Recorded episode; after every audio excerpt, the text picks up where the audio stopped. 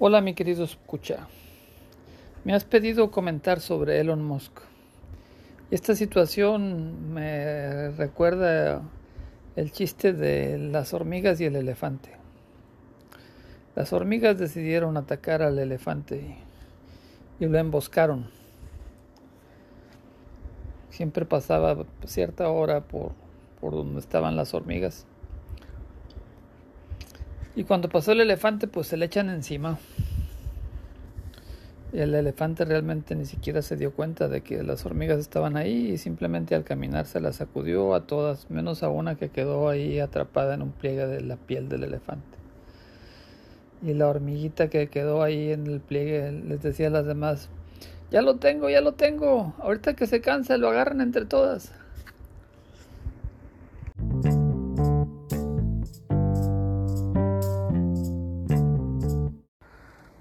La verdad no soy un seguidor de Elon Musk,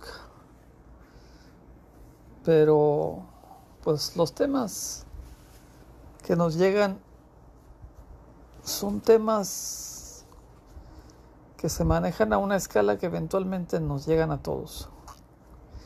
Y pues uno tiene cierta conciencia de los temas, aunque no, que no los busques, te llegan. Y pues observando a a Musk y sus aventuras en Twitter.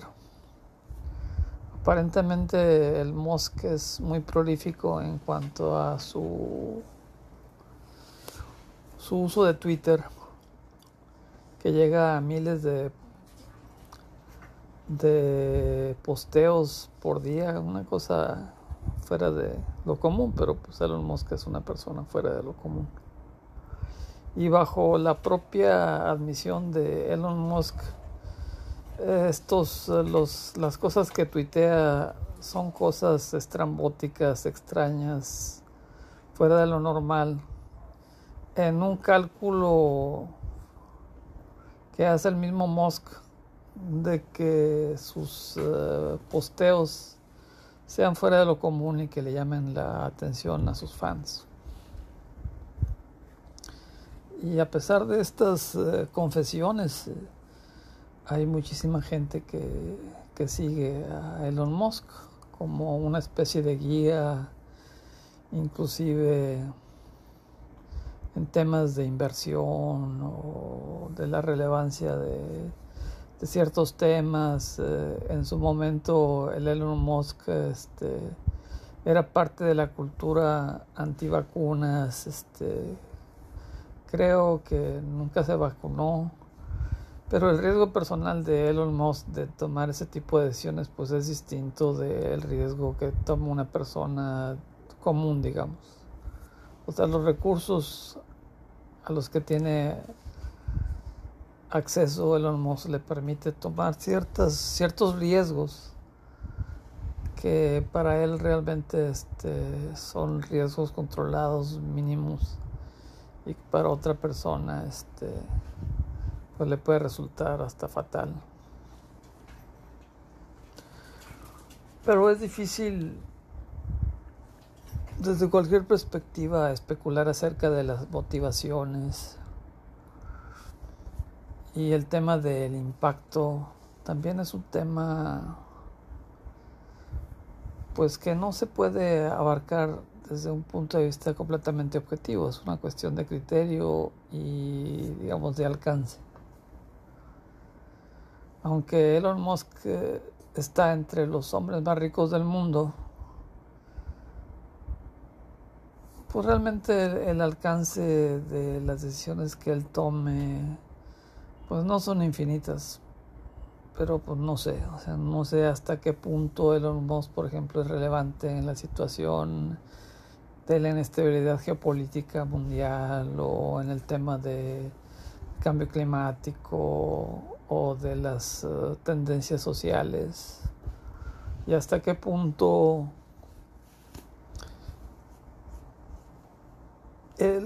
cualquier individuo realmente puede tener un impacto significativo en la sociedad. Esta, esta cuestión del impacto del individuo en la sociedad es más general que el tema particular de Elon Musk, pero a veces el generalizar una cuestión ayuda a veces a encontrar una respuesta.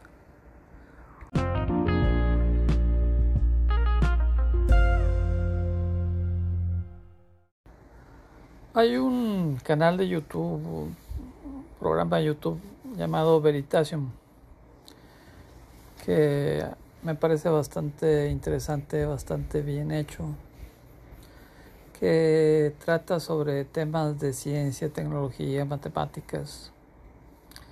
El, el autor del canal creo que tiene un doctorado en física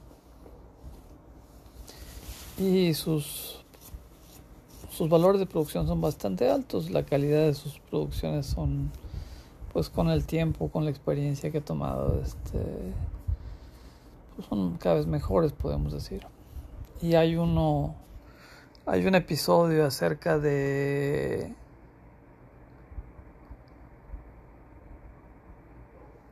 acerca de Fritz uh, Haber y la importancia de la extracción de nitrógeno. O sea, el nitrógeno es un elemento que es bastante común y que es eh, parte de, de los procesos de conversión de energía de los seres vivos. O sea, la, las plantas extraen nitrógeno y la depositan y este y a través del, del tiempo se va acumulando este el nitrógeno como un nutriente esencial en, en los suelos y la el, hecho de que haya nitrógeno en el suelo es importante para la productividad agrícola. Pero conforme este conforme se va identificando el, la producción agrícola la cantidad de nitrógeno en el suelo se va agotando y este y se requiere el uso de fertilizantes y anteriormente al siglo XIX pues el, material que se utilizaba como abono pues básicamente eran este los uh, desechos de los animales la caca de, de los animales. Y el, guano por ejemplo verdad en, las islas uh, de Perú de Ecuador pues llegaban a costar su peso en oro literalmente. Y aunque el, el nitrógeno es este el uno de los gases más más comunes en la atmósfera la extracción de nitrógeno este, es complicada porque este de hecho los fertilizantes son también explosivos porque se requiere mucha energía para la, la extracción del, del nitrógeno y Fritz Haber, pues fue un químico que terminó desarrollando un proceso que es industrializable para la extracción de nitrógeno. Y este, este digamos, descubrimiento, pues aumentó la productividad de la agricultura y eventualmente pues llevó a la revolución verde y a soportar el nivel de población que existe actualmente. O sea, si, si no existiera este, este medio de, de extraer el nitrógeno, las producciones agrícolas serían mucho más bajas de lo que son actualmente y no se podría soportar los 8 eh, mil millones de personas, 9 mil millones de personas que son actualmente la población Si esto es bueno es malo, pero ya es una cuestión de, de cada quien. Pero así es. Pero desde el punto de vista de nuestra plática de hoy, eh, Veritasium termina como conclusión diciendo que al final del día Fritz Haber tal vez sea irrelevante, que la situación económica y tecnológica era tal que si Fritz Haber no hubiera desarrollado ese proceso, otra persona lo hubiera hecho. Y ese es un punto, digamos, que se repite a lo largo de la historia, inclusive este, frecuentemente vemos en la descripción de algún, algún científico, matemático, filósofo que este, se, adelantó a su tiempo. Es una frase que se utiliza. Pudiéramos, uh, por ejemplo, hablar de Arquímedes, que este algunos consideran que llegó a inventar el cálculo miles de años antes que Newton o Leibniz. Pero por otro lado, la relevancia histórica y tecnológica de estas personas que se adelantan a su tiempo es mínima.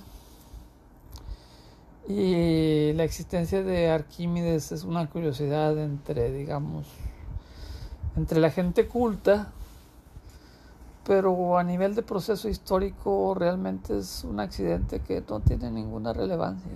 De hecho, los trabajos de Arquímedes se conocen porque alguien por algún accidente descubrió que en un misal, si lo veías a contraluz, había un texto ahí como de matemáticas y recuperaron los trabajos de Arquímedes de de un texto medieval de, de, rezos que había reutilizado los pergaminos en que estaban escritas la obra de Arquímedes y se recuperó.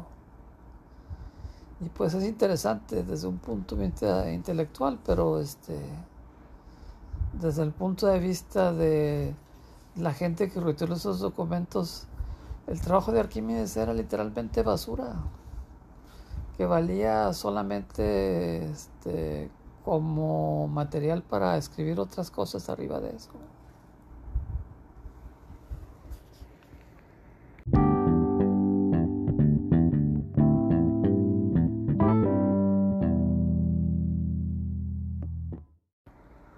Una analogía que ilustra la dificultad de hablar de la relevancia del individuo es pensar en un saco de arena. Y este saco de arena le hacemos un agujerito en el fondo, de tal manera que la arena va cayendo en el piso.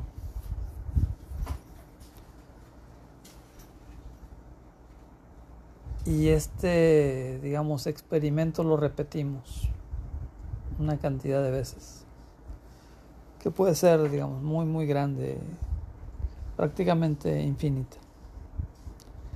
Desde el punto de vista de la configuración, si haz de cuenta, etiquetamos cada uno de los granos, las configuraciones posibles son infinitas, muy grandes. Pero desde una perspectiva de la forma general, desde una perspectiva estadística, digamos, el resultado siempre es el mismo. Se forma una lomita de forma de campana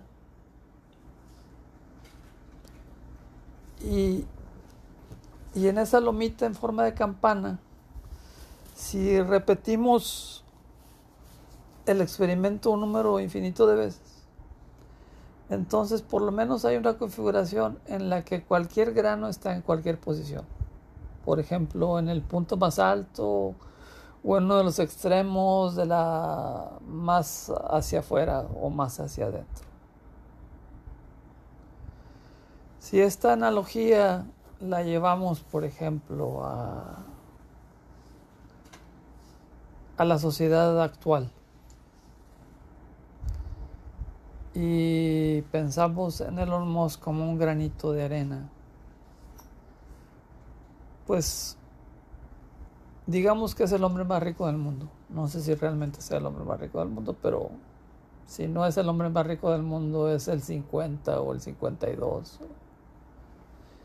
Queda entre los miles de millones de personas, se hace cuenta lo mismo que si fuera el hombre más rico del mundo.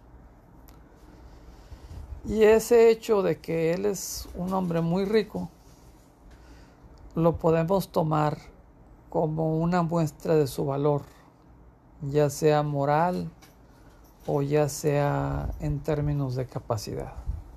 Es decir, una persona de una calidad moral o de una capacidad eh, financiera, tecnológica por arriba del promedio un Michael Jordan de los negocios.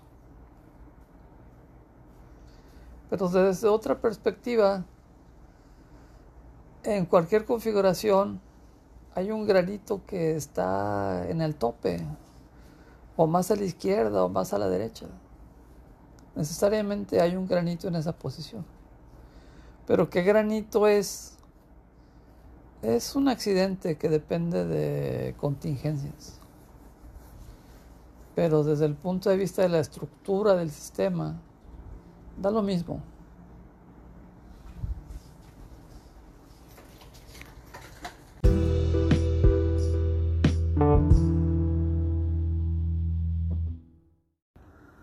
La cuestión de la relevancia del individuo en la historia es una cuestión que ha intrigado desde tiempos inmemoriales. Por la experiencia humana de vivir en el planeta Tierra, una cosmovisión que permea la cultura popular y la cosmología o la, visión de la historia es la del tiempo como un ciclo repetitivo. Aquí, claro, se asume un trasfondo de un universo que es eh, eterno, incambiable, y tras ese trasfondo hay un ciclo el ciclo del día, el ciclo de la luna, el ciclo solar de las estaciones del año. Y esta idea se extrapola a la historia. Y por ejemplo en el pensamiento griego, que es la base del pensamiento social político y filosófico del mundo moderno, el llamado mundo occidental, pero realmente del mundo moderno en su totalidad. Es una visión de los sistemas políticos como un ciclo. Desde Platón, Aristóteles y ¿cómo se llama? Este, Polivio,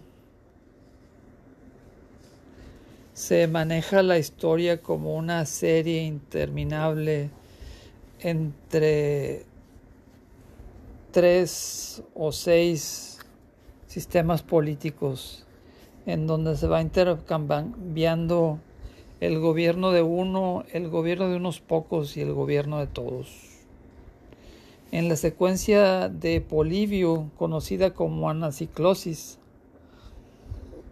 es un ciclo de monarquía, tiranía, aristocracia, oligarquía, democracia y oclocracia.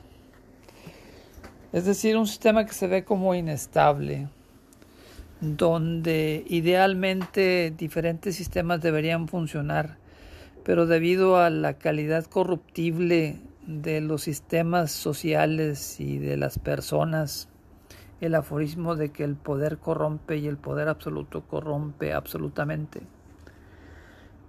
Los sistemas son inestables y terminan oscilando entre sistemas que son se pueden considerar buenos para la población en general y otros que son negativos en el sentido de que concentran los beneficios sociales en una clase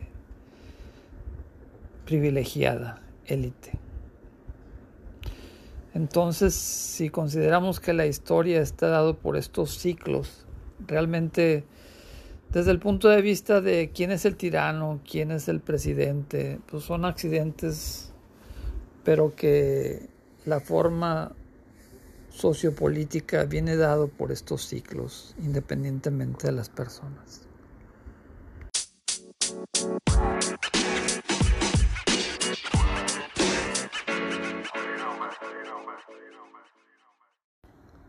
Desde una perspectiva moderna de la historia,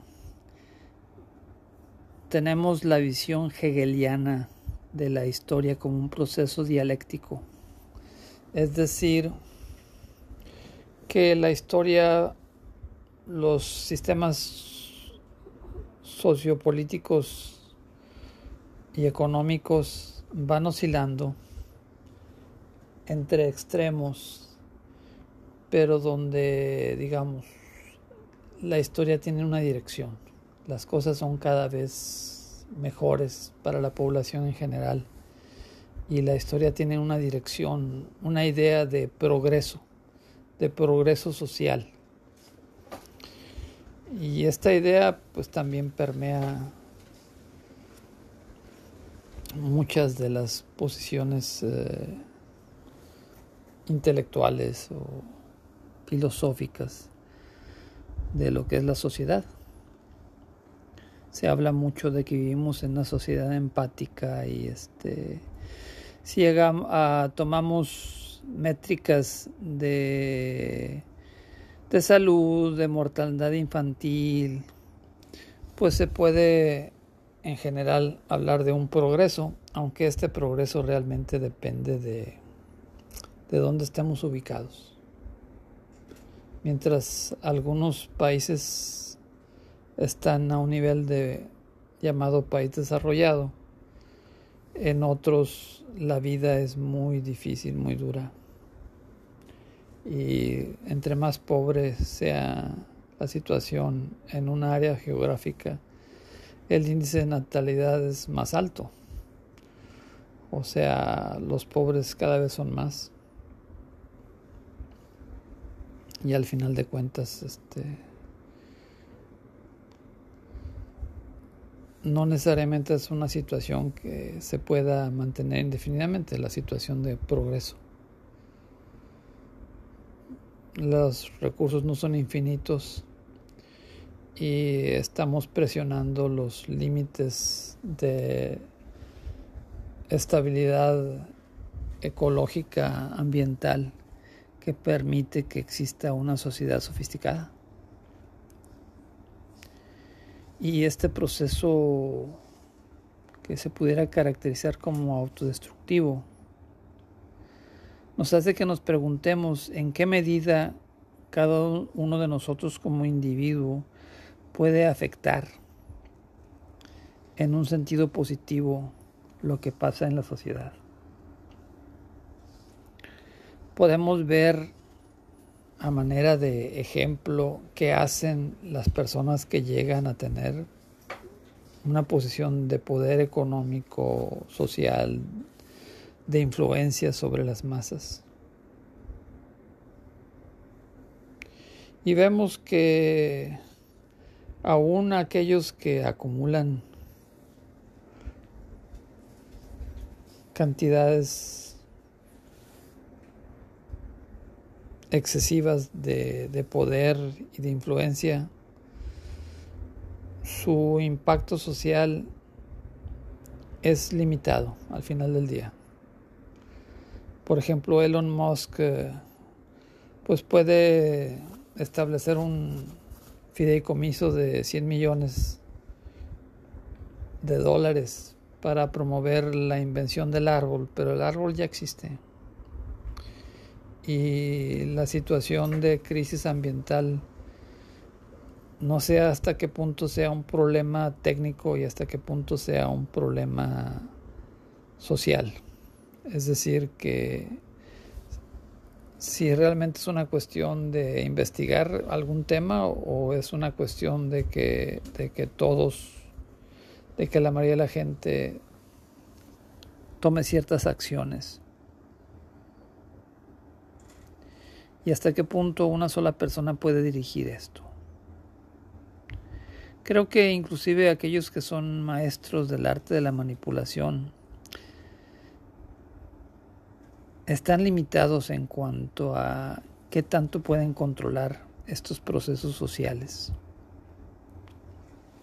Si hubiera un, este, una guía precisa de cómo manipular las masas en cierta dirección,